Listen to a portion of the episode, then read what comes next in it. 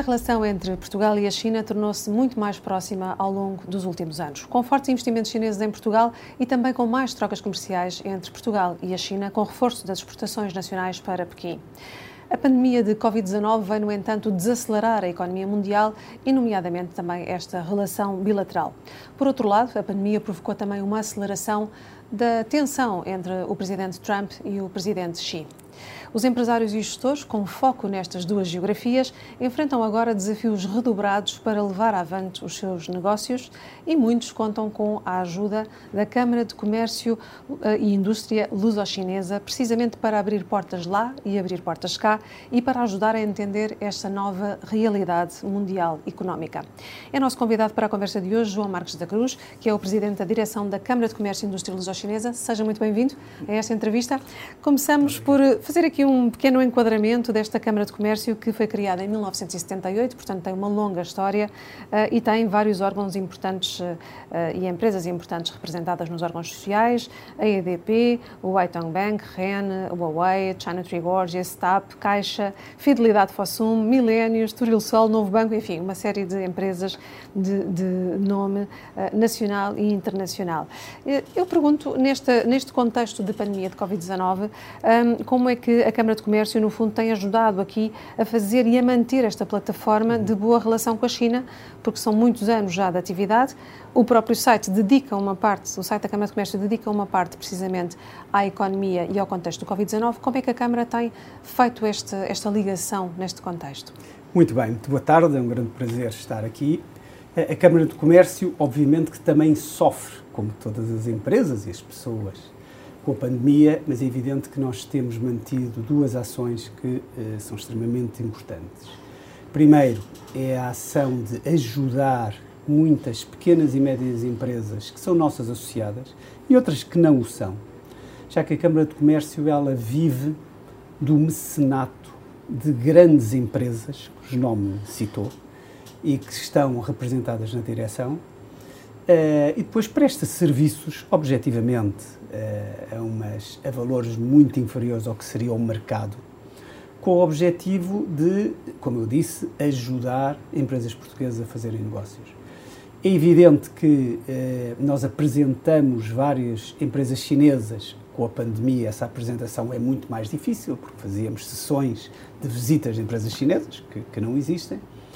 Mas, além dessa, desse ato de ajudarmos, eh, e acreditamos, ajudamos porque acreditamos que há potencial das empresas portuguesas para exportarem mais para o mercado chinês e para serem parceiras de investidores uhum. chineses de investimentos em Portugal. Além disso, nós achamos que é muito importante é, colocar notoriedade na relação económica entre dois países que estão nos extremos deste grande continente que é a Eurásia e por isso nós e a China estamos de facto um no Ocidente, outros no Oriente da Eurásia, mas acreditamos nas potencialidades do relacionamento económico entre os dois países. Hum, e nessas potencialidades de relacionamento económico, como é que, hum, de algum modo, esta pandemia veio travar ou adiar essas potencialidades? Podemos dizer que a relação bilateral recuou uns anos por causa da pandemia?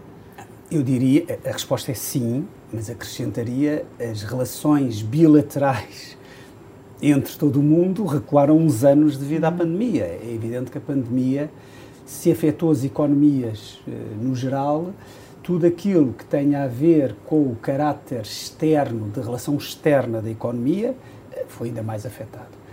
Uh, e sim, uh, acreditamos que resolvida esta pandemia, uh, o mais depressa possível, obviamente nenhum de nós sabe quando, mas desejando que seja o mais depressa possível, acredito que uh, o ritmo de aprofundamento das relações económicas uh, retome. Porque eu diria os, os fundamentais da razão desta relação económica que estava a crescer mantêm-se. Portugal precisa da China, a China precisa de Portugal. Uhum. É tão simples quanto isso. Muito bem. O Xi Jinping disse que a China passou no teste histórico de superar o Covid, ou seja, terá erradicado a doença do seu território numa altura em que já matou cerca de 900 mil pessoas pelo mundo. Este número desatualiza todos os dias, não é? Ah, e eu pergunto, daquilo que é o seu entender e conhecimento ah, da China, não será cedo demais ah, declarar que já passou no teste? Enfim, e se receia também que uma segunda vaga uhum. possa também vir a prejudicar estas relações entre os dois países? É evidente que a situação da China acaba por ser objetivamente diferente da situação eh, dos países europeus. Os países europeus, com todas as restrições, nós temos turistas, não, não o número que tínhamos anteriormente, mas temos turistas franceses, alemães, ingleses, espanhóis nas cidades portuguesas. Por isso, a Europa, eh, como eu diria muito dificilmente seria de maneira diferente, ela uh, adaptou-se a esta realidade, ou tenta adaptar-se, sem um confinamento absoluto. Uh, a relação uh, com a China é diferente. Objetivamente, europeus não podem entrar na China, chineses não podem entrar na Europa, e o fecho absoluto de fronteiras, e mesmo dentro do país, áreas enormes, grandes províncias com dezenas de milhões de habitantes, onde é feito um confinamento, ah, e são medidas que, do ponto de vista, não sou um, um especialista como é evidente, mas de, uh, de medidas para proteção uh, do ato do vírus se espalhar, são medidas que são positivas. Por isso eu espero, desejo, como todos os habitantes no planeta Terra, que a China tenha contido o vírus, como espero que todos os grandes países caminhem pela contenção uhum. do vírus. Claro. E, e, o receio de uma segunda vaga e a forma como essa segunda vaga pode afetar as relações económicas entre Portugal e a China. Como é que está muito receoso, pouco receoso, está otimista? O que é que acha que aí vem? Veja, eh, as, as ditas vagas só podem acontecer com um aprofundamento do número de casos. Ou seja, quem chega ao zero casos e houve eh, a Nova Zelândia, para uhum. não dar o exemplo da China, Exato. teve uma situação destas, depois apareceram os casos mínimos, tomou medidas muito fortes, voltou a conter. Um exemplo mais próximo de Portugal, não geograficamente, mas culturalmente, Macau, teve casos em janeiro e fevereiro, depois teve casos importados e depois fronteiras fechadas, não tem casos. Bom, em situações destas é difícil segunda vaga, porque uh, o vírus ele tem de, alguém tem de estar infectado para transmitir. Claro. Se ninguém estiver infectado, não se consegue transmitir.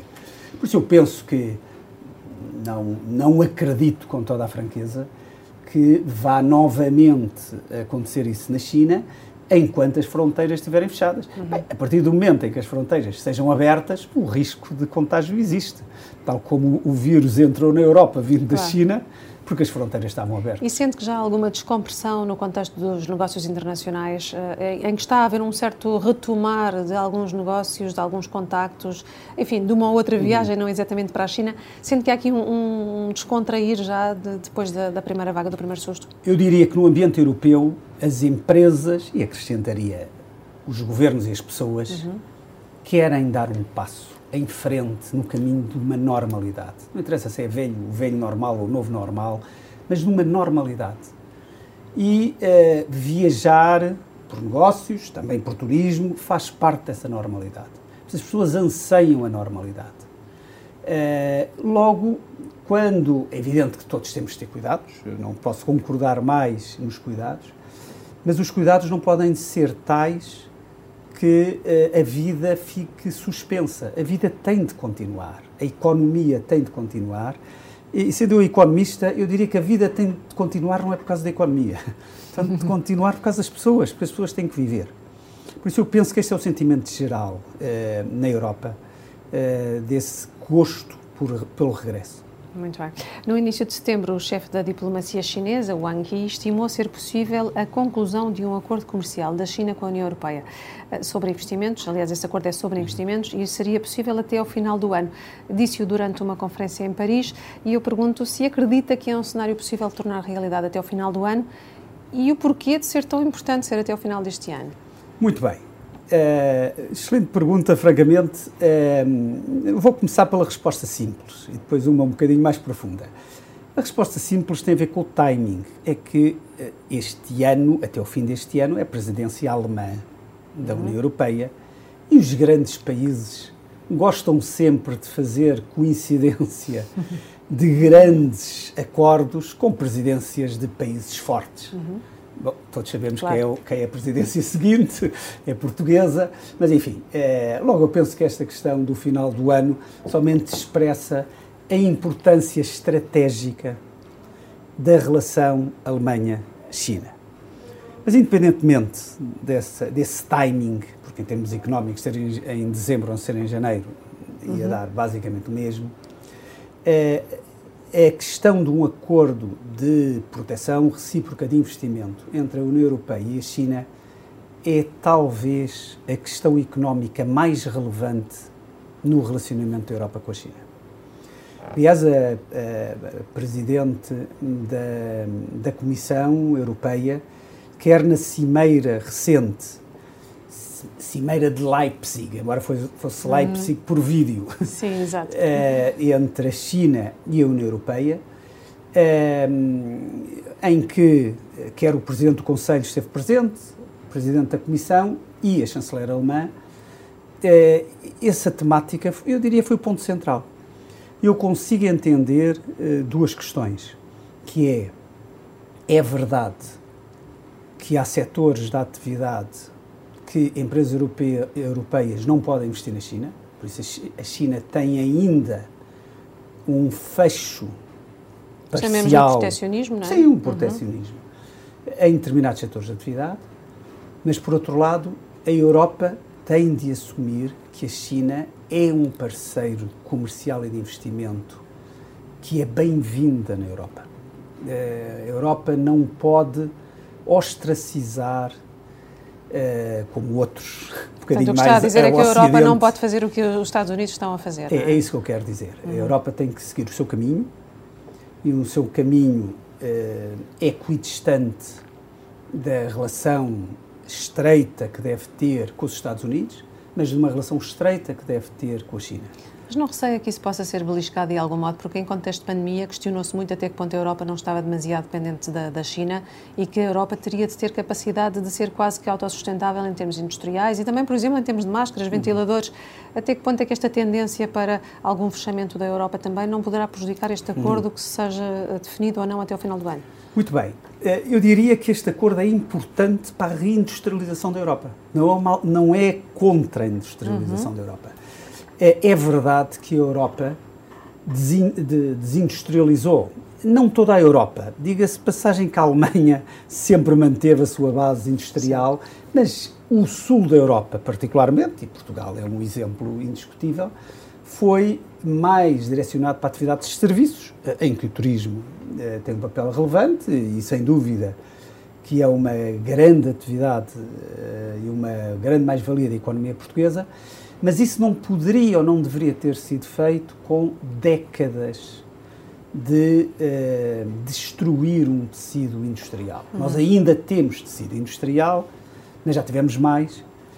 E uh, Portugal, e, uh, falando do quadro da Europa, a Europa tem que industrializar-se mais. E como Exatamente. é que o acordo pode ser importante para essa bem. industrialização? Exatamente, para que os ventiladores, mais as máscaras, mais tudo isso, possa ser feito na Europa mas deve ser feito na Europa, mas com uh, investidores chineses também. Uhum. Esse acordo, sendo um acordo de proteção recíproca de investimento, é um, investimento, é um acordo que potencia, ajuda, abre portas ao investimento recíproco. E por isso é muito bem-vindo. Eu desejo que haja mais investimento chinês na Europa. Então, se tivermos investimento chinês na, na, Europa em termos industriais, essa reciprocidade de Portugal e da Europa na China poderá refletir-se em que, em que áreas? A questão da reciprocidade tem a ver com regras de acesso ao mercado. Uhum. Porque, de facto, em muitos setores, muitos setores, setor financeiro, mesmo setores industriais, de, em que o Estado uh, chinês obriga, de forma direta ou indireta, que, uh, que empresas em que a maioria de capital sejam chinesas, uh, enfim, como condição para que as empresas europeias possam uh, investir. Repare que. E tem esperança que com o acordo isso seja alterado, é? Eu tenho esperança, é importante, porque a Europa uh, coloca corretamente, eu partilho totalmente da, da posição da, da Presidente da, da, Comissão Europeia, que penso estar a fazer um bom papel, indiscutivelmente. Fiz, aliás, um excelente discurso uhum. de Estado da União. Uh, por isso, a, a postura europeia é nós não podemos ter uma relação desigual em termos das regras de acesso. Isso é o ponto de honra europeu o desejo chinês, dizendo que a China não diz, pura e simplesmente, que não se podem mudar essas regras. É evidente que a questão é da velocidade da mudança das regras. Para a China, o importante é sentir que o investimento chinês da Europa é bem-vindo. E por isso eu consigo entender as duas posições. A Europa precisa que haja um equilíbrio das regras de acesso, reciprocidade, e a Europa deve ter regras semelhantes àquelas que tem hoje para o investimento americano na Europa, na minha opinião, deve ser semelhante ao investimento chinês da Europa. Porque quer os Estados Unidos, quer a China, são as duas maiores economias do mundo. A Europa deve respeitar. Diga-se passagem que se a União Europeia fosse um país, a, melhor, a maior economia do mundo é a União Europeia. Mas a União Europeia deve ser um fiel de balança eu não vejo o mundo de uma maneira bilateral, onde há uh, um lado e o outro, um bocadinho numa lógica de guerra fria, mudando ligeiramente a, a longitude. Exato. Eu vejo numa, numa ótica de cooperação. E por isso, cooperação multilateral, sem dúvida, e Europa como charneira entre uh, duas realidades. Hum, e em tudo o que está a falar nessa reciprocidade, aplicando a Portugal, encontra um ou outro setor em que Portugal possa também tirar partido de tudo isso? Portugal deve, sim. Portugal uh, deve, e na minha opinião, uh, é dos países europeus que mais precisa dessa nova aposta na indústria, deve acolher investimento chinês em vários setores. Por exemplo, um investimento que a China é muito forte a China é o maior fabricante mundial de comboios. Uhum. Uh, a Europa é o maior fabricante mundial de aviões, a China é o maior fabricante mundial de comboios. Uh, a verdade que há, uma, há empresas eh, chinesas de aviação, que é uma parceria com a Airbus, mas uh, onde a China é forte em termos de transportes são os comboios. Portugal precisa de apostar na ferrovia é uma infraestrutura básica, quer na ferro, de melhorar a ferrovia, digamos, suburbana e regional, quer a ferrovia de maior distância, nomeadamente o eixo eh, Lisboa-Porto.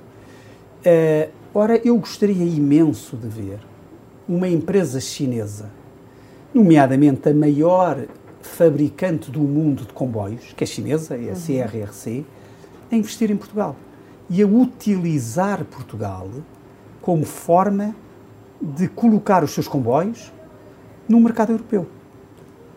Onde é que Portugal ganha? Ganha porque tem um investimento industrial que gera valor acrescentado, gera riqueza, postos de trabalho. Uhum. Portanto, acredita mesmo que a China vai disputar a liderança da alta velocidade uh, com as outras grandes potências, nomeadamente europeias, uh, tendo em conta aquilo que disse, que realmente é muito forte nesse sentido. Esse vai ser um caminho de, de crescimento também da presença chinesa? Eu acredito, para já, a China hoje, factualmente, é o maior fabricante de, de comboios, quer de alta velocidade, uhum. de facto, a rede de alta velocidade chinesa é a maior rede de alta velocidade do mundo, com comboios fabricados na China quer comboios, enfim, suburbanos. Em ambos os componentes, eu gostaria imenso de ver esta fábrica em Portugal. Falando de, eh, no fundo, de infraestruturas, porque estamos a falar de ferrovia, vale a pena também falar dos portos. A China quer ter uma posição forte nos portos portugueses eh, e, estamos a falar de sinos, mas não só. Eh, perguntar-lhe também que vantagens ou desvantagens antevê nesta tomada de posição da China nos portos nacionais. Veja, quando se fala de portos, há sempre uma componente quase que geoestratégica. Exatamente. É, que não se coloca naquilo que eu estava a falar de quem é o fabricante de um uhum, comboio. Certo.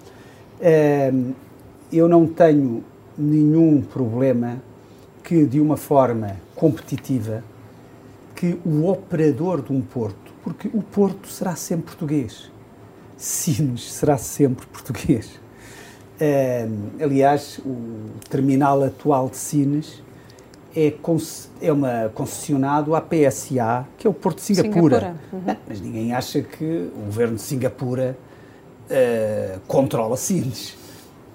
Uh, se uh, existisse uma concessão a uma empresa chinesa de um terminal de Sines, qual era a vantagem para a economia portuguesa? É que as rotas marítimas uhum uh, elas são muito condicionadas pelo detentor do porto. Ou seja, o gestor do porto condiciona as rotas marítimas. Uh, há muito mais rotas marítimas para Atenas desde que, uh, desde o momento em que é uma empresa chinesa que gere o Porto de Pireu. Por isso, a, vantagem da economia para a economia portuguesa era haveria seguramente rotas marítimas que escolhiam Sines como um porto de águas profundas eh, na sua ligação de mercadorias para, para a Europa. E Sines podia-se assumir como uma, uma entrada na, na Península Ibérica, obviamente que era preciso também investimento na ferrovia, para que essa entrada essa pudesse canalizar para o interior da Península uhum. Ibérica, para a Espanha. E teria a expectativa de que isso refletisse nas importações e, sobretudo, nas exportações portuguesas, a vender essas rotas? Sim, eh, para já, é, é, é, enfim, um porto é algo que gera riqueza, há valor acrescentado. Claro que sim. Eh, deixe-me deixe falar aqui também do outro setor, portanto já falámos aqui dos portos, também falámos da ferrovia, é importante falarmos da energia. Eh, no caso dos Estados Unidos, que tem sempre aqui uma relação tensa com a China, como nós sabemos, o Departamento de Defesa americano terá alegadamente colocado a China Tree Gorges e a CCC, comprou a Mota-Engil, como uma espécie de lista negra, como umas empresas a que chamou de comunistas militares. E eu pergunto, enfim, como é que comenta também este tipo de declarações americanas feitas a estas empresas, que na prática apoiam setores da energia em Portugal e setores da construção, no caso da Motengil. Como é que esta tensão se reflete depois nesta relação hum. bilateral Portugal-China? Bom, é, o que disse foi um facto. É, é, público que houve essa decisão, eu desconheço as razões da decisão. É, é evidente que, em todo, sendo coerente com, com tudo aquilo que penso, acho que Portugal é um país soberano, membro da União Europeia, uh, deve ter as suas regras e essas regras não devem ser copy-paste, como se costuma dizer, do que outros países fazem. E por isso uh, eu acho que o investimento chinês, quer o investimento que já foi feito, quer o investimento que eu espero que seja feito, uh, com particular prioridade investimento de raiz que crie postos de trabalho, ele deve ser bem-vindo a Portugal e espero que as autoridades portuguesas, eh, eh, enfim, a sua atuação seja pautada por este princípio de que nós, portugueses, como uma economia pequena, aberta, nós precisamos de captar investimento. O grande problema da economia portuguesa é a ausência, eh, sendo simplista, a ausência uhum. de dinheiro. Ou seja, não há é, e as empresas estão descapitalizadas? Estão descapitalizadas e as maiores empresas, o capital não pertence a portugueses. Pertence a uhum. todas as nacionalidades possíveis e imaginárias, portugueses muito pouco. E por isso eh, nós precisamos de atrair, o dinheiro está para as empresas como o sangue para as pessoas. Nós precisamos de atrair capital. Para atrair capital temos de obrigando a que se respeitem as nossas regras, com certeza, e as regras do bloco onde estamos inseridos, que é a União Europeia. Uh, mas, obviamente, essas empresas, uma já concretizou-se a entrada, quando enfim, ganhou uma privatização, foi o uhum. caso da China Gorges.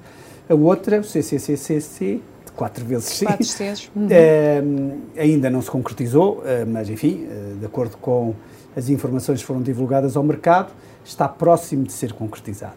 Por isso eu desejo, eh, conheço essa empresa, é uma das maiores empresas, uma empresa que consta no Forbes 500, por isso é uma grande empresa do uhum. mundo. Se, se, o CCCC estivesse em Portugal, seria a maior empresa de Portugal.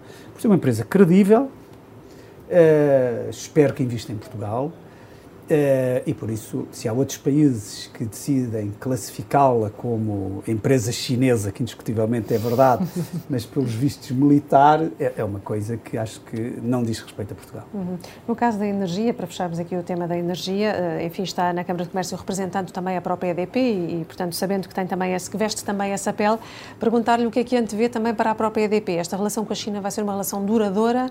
Uh, enfim, nós assistimos a vários percalços e tomadas de posição e ao contra a OPA, houve muita notícia sobre esse assunto. Agora estamos numa fase mais tranquila uhum. da posição chinesa na EDP. O que é que antevê que seja o futuro dessa posição acionista? Muito bem, uh, vou responder-lhe. É evidente que antes tenho de fazer o disclaimer que eu estou aqui como Presidente da Câmara de Comércio e Indústria luso-chinesa, mas como disse muito bem, quem é Presidente é a EDP e eu represento uhum. a EDP. Uh, China Sri Gorges é, é acionista da EDP, e é um acionista que a EDP respeita como respeita todos os outros acionistas. Por isso, para nós, é uma situação perfeitamente consolidada e não, não estamos à procura nem a desejar nenhuma mudança. É a nossa acionista, foi um acionista que participou do aumento de capital feito, uh, enfim, uh, concretizou-se no início de agosto, por isso, mês passado, uh, tem 21,5%, por isso, é, por, pela nossa parte, eh, tudo está bem e não buscamos nenhuma alteração. Muito bem. E é importante também falarmos de 5G, que é outro tema que sempre marca a agenda aqui na nossa relação eh, de Portugal com a China e da Europa e dos Estados Unidos com a China. Eh, no 5G, nomeadamente com a Huawei, a pressão dos Estados Unidos sobre a Europa é grande para que não haja esse, eh, enfim, esse negócio e esse, no fundo, esse passar do 5G para, esta, para este grande player chinês. Perguntar-lhe também como é que antevê que vai terminar este duelo, até pelo que sei, há muita pressão também em Portugal, através de várias entidades importantes americanas, para que não haja realmente esta ligação à Huawei. Como é que considera que este duelo possa terminar? Em que é que vai dar?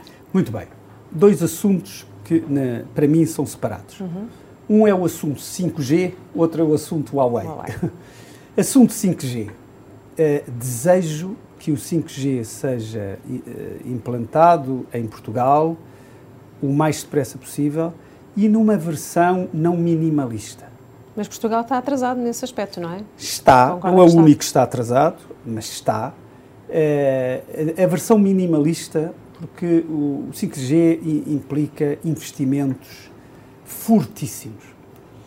É, por isso há, há, de facto uma possibilidade, não entrando em tecnicidades, mas há a possibilidade de, digamos, pôr um tique de que temos 5G mas, em bom rigor, o 5G só significa uma velocidade um bocadinho mais rápida. Uhum. E não houve grande mudança. Uh, eu espero que não seja esta a implementação do 5G. Até porque isso prejudica as empresas. No fundo, há muito sem potencial dúvida. empresarial que depois deixa de ser utilizado se for uma versão minimalista. Não é? Exatamente, sem dúvida. Deve ser uma, uma, uma, versão que vários países, nomeadamente mais a norte da Europa, estão a querer fazer. Uhum. Obviamente que isto exige muito investimento. Provavelmente deveria esse investimento passar por cooperação entre os operadores de telecomunicações. Também, diga-se passagem, eu via com bons olhos cooperação com o próprio operador de rede de distribuição de eletricidade. Portanto, com a REN. Não, o operador de rede de distribuição de eletricidade é EDP Distribuição. Ah, EDP, peço, peço é, Certo, é EDP Distribuição. Estava a pensar nas infraestruturas. Mudar, o nome vai mudar Sim. para E-Redes, mas enfim, uhum. Eh, já foi uma decisão da ERSE, mas atualmente ainda é EDP Distribuição. Um, e por isso, isto que eu estou a dizer é muito comum em alguns uhum. países. Um, enfim, eu participei num grupo de trabalho para a implementação do 5G em Macau. Uhum. Minha qualidade de vice-presidente da Companhia de Eletricidade de Macau. Uh, e, e, de facto, uh, em Macau há esta uh, sinergia entre o operador de rede de distribuição de eletricidade e os operadores de telecomunicações. Por isso, a questão de sinergia é muito importante, porque os investimentos Mas são já, grandes. Já há contactos nesse sentido em Portugal para essa parceria de que fala que deveria acontecer? Já, já, uhum. uh, já cabe, cabe, aos operadores. Certo. Porque uma coisa é certa, a EDP não quer entrar neste negócio. Uhum. Não vai vender serviços de telecomunicações, de certeza absoluta. Mas, uh, enfim, isto, a boa prática no mundo, na implementação do 5G, é sinergia, uhum. ou somente entre operadores de telecomunicações, ou com alguém que tem uma infraestrutura que é útil, que é o operador de rede de distribuição, porque é uma infraestrutura muito capilar. isso é a parte 5G, desejo que aconteça o mais depressa possível. E com ou sem Huawei? Muito bem. Uh, para se implementar o 5G é preciso imensa tecnologia, imensa tecnologia. E, na minha opinião, não deve haver nenhuma exclusão por nacionalidade de, de nenhum, de, uhum. nenhum país. Por isso, eu, eu não excluo a Huawei porque é chinesa. Agora, a Huawei não deve ter nem a exclusão, nem um livre trânsito de acesso. Os seus equipamentos devem ser checados. Checados tecnicamente. Uhum.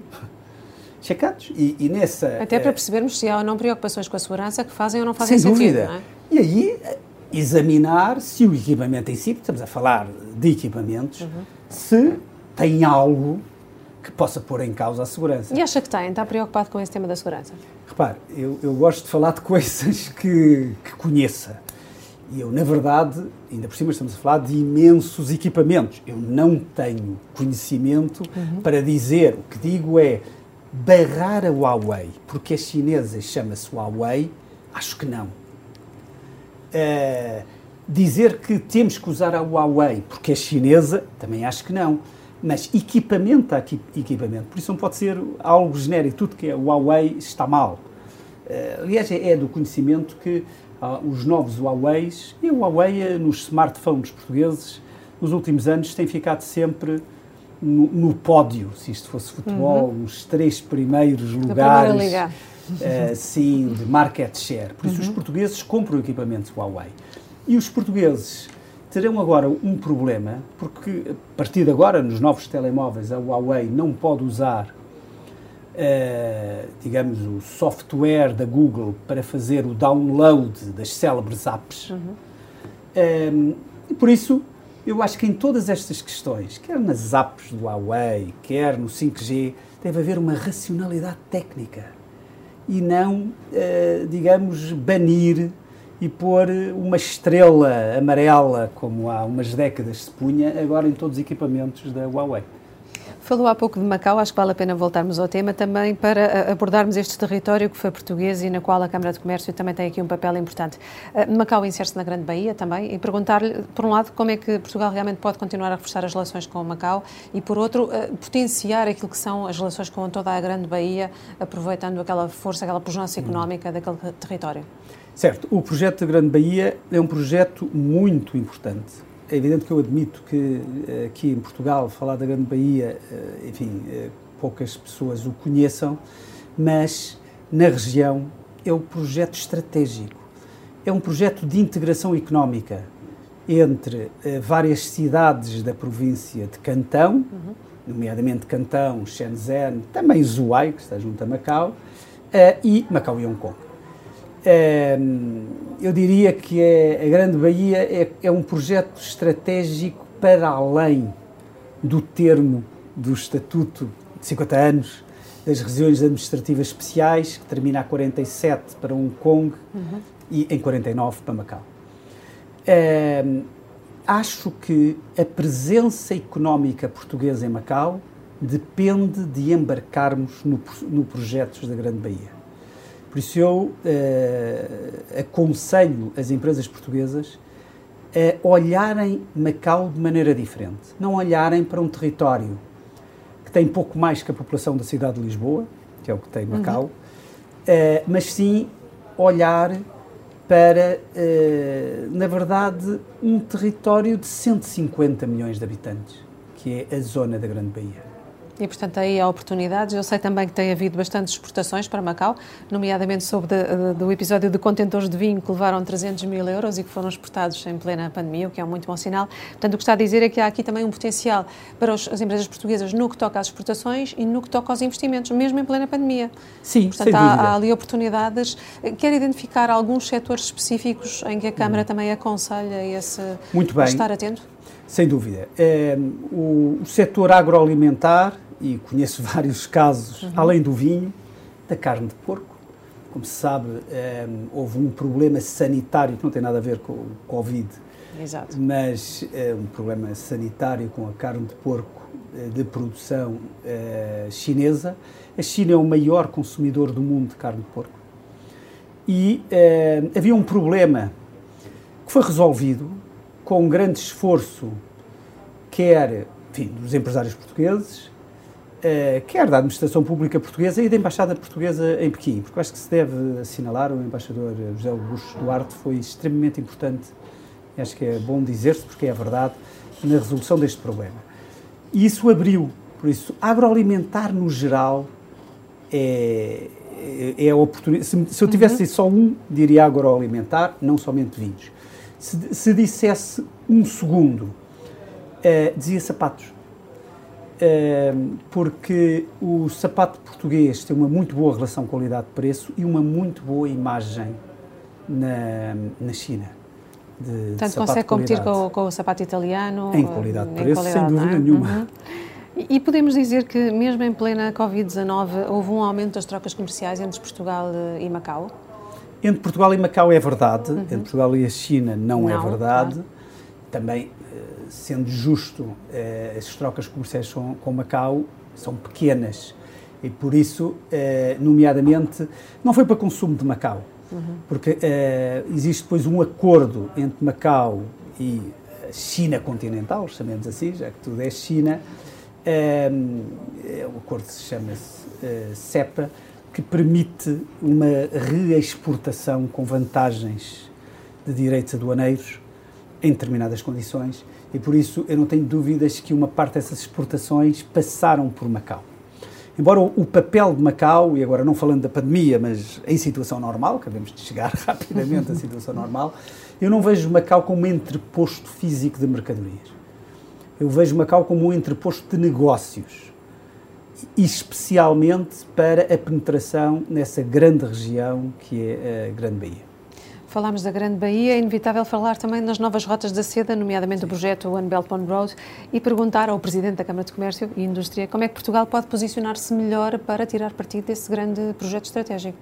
Muito bem. Quando se fala da Rota da Seda, fala-se sempre, por um lado, na Rota da Seda marítima, Exato. por outro lado, terrestre. Na marítima, nós sem falarmos do nome, tocamos, porque sem dúvida o Porto de Os Sines... portos estão, estão no projeto. É, uhum. sem dúvida.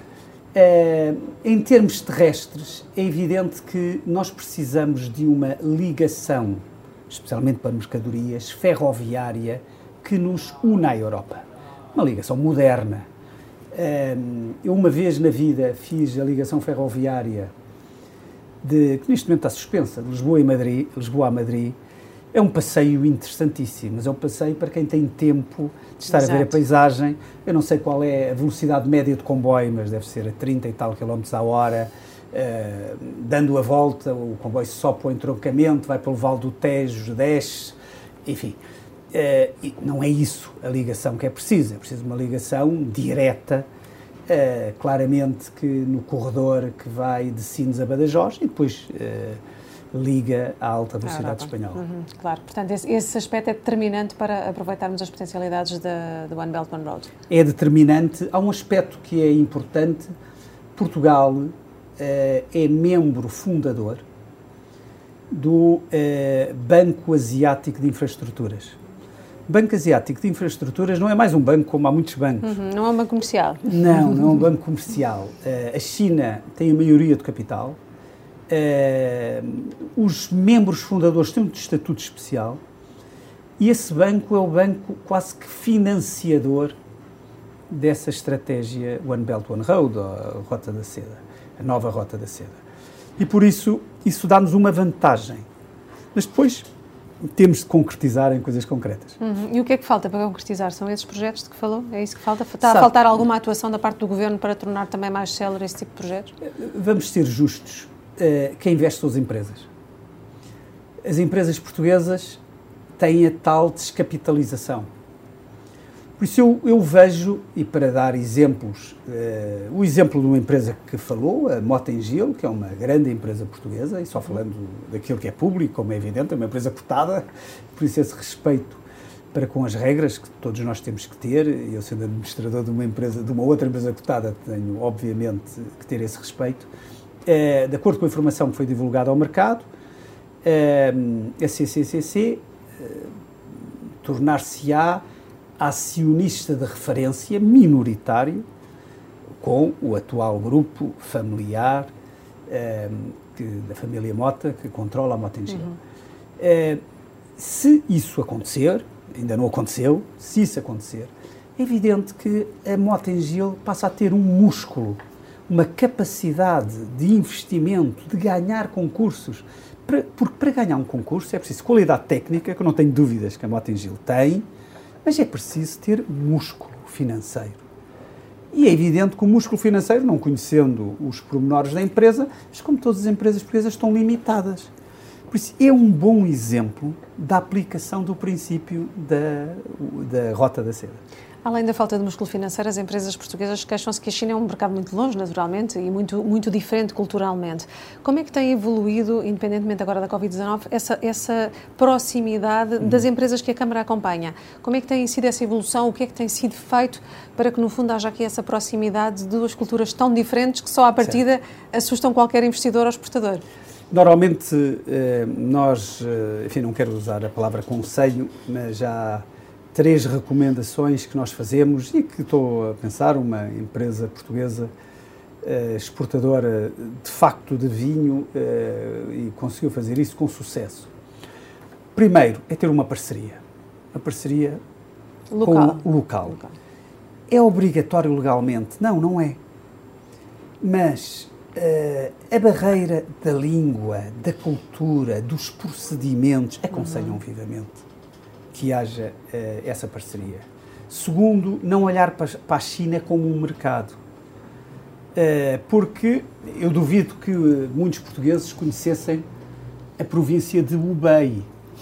Neste momento toda a gente sabe que claro. Wuhan é a capital da província de Hubei, cidade lindíssima, diga-se passagem, mas antes ninguém sabia. Mas estamos a falar de uma província do Hubei tem muitíssimas dezenas de milhões de habitantes. Uma província do Hubei, em termos populacionais, é maior que o Reino Unido todo. E por isso, não olhar para a China, mas para várias. Por exemplo, já falámos da província de Cantão. Por que não uma parceria com empresários de Macau? Eh, que têm uma relação, até a lei em Macau é muito próxima da lei portuguesa, uhum. muitos juízes em Macau são portugueses, de usar aí essa parceria para entrar nessa China de proximidade. Por isso, não há uma China, há várias Chinas. Terceiro, dar tempo ao tempo. Uh, uh, a exportação para a China não é aquela que vai salvar o ano em termos das. A aposta na China é uma aposta estrutural. E eu diria, quem vai exportar para a China não é aquele que somente vende no mercado nacional. Uhum. Deve haver quase que um, uma aprendizagem. E depois de já se estar em alguns mercados, então com certeza ir para o mercado chinês. Uh, porque para mim isso é mais importante que a própria distância física. E o que é que espera desta, desta relação bilateral na próxima década? Estas relações sino-portuguesas remontam a 1514, ainda da dinastia Ming. Uh, o, o, que esperar então da próxima década de uma relação tão antiga? Muito bem, isto várias vezes passei uh, pelo jardim onde está a estátua de Jorge Álvares, que foi o navegador português uhum. que chegou a, a Macau.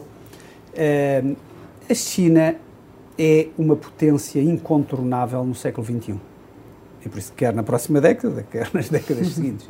Incontornável. É evidente que os Estados Unidos são uma potência extremamente importante e também incontornável, com certeza que sim. É, ao dizer que a China é incontornável, não estou a dizer que outros não o sejam, mas é evidente que este século vai ser muito caracterizado pela potência hegemónica do século passado, especialmente depois da Segunda Guerra Mundial, que é os Estados Unidos, que ainda, em termos nominais, tem o maior PIB do mundo, em termos de paridade de poder de compra, enfim, já está, já está próximo uh, do chinês, e a China, que é a potência emergente. Por isso eu espero que Portugal consiga ter boas relações económicas, abrindo a sua economia a investimento americano e chinês, sem ficar refém de nenhum deles. Eh, porque é mau para a economia portuguesa uhum. ficar refém uh, e fazer isto no quadro europeu. Por isso, o quadro europeu, sem dúvida, é aquilo que os portugueses escolheram e acho que escolheram muito bem, eu dei o meu contributo em 1 sobre 10 milhões para essa escolha um, e por isso nós somos europeus e é neste quadro que temos de funcionar. Mas espero que haja muito mais investimento chinês em Portugal. Durante algum tempo, o investimento chinês em Portugal teve uma conotação por vezes negativa, até nas notícias que foram saindo, porque estaria a ser em demasia. Portanto, o que está a dizer é que esse investimento deve continuar em Portugal e não deve haver esse, esse rotular uh, acerca da nacionalidade. Não receia que isso possa vir a acontecer novamente? O país que tem mais investimentos chineses per capita na Europa é a Finlândia. O país que tem mais investimentos chineses em valor absoluto é a Alemanha. Uh, não, eu não acho que há investimento chinês a mais. Acho que nós temos que ter uma, uma frieza e racionalidade eh, quando eh, se diz que o investimento chinês é bem-vindo, não estamos a dizer que o investimento, o investimento americano é mal-vindo. São os dois bem-vindos. E ambos, quer o chinês, quer, os, quer o americano, têm de respeitar as nossas regras. Mas as nossas regras são as nossas, não são regras importadas de outros. Muito bem, João Marcos Cruz, muito obrigada por esta entrevista. Foi um prazer. Foi um prazer. Obrigada.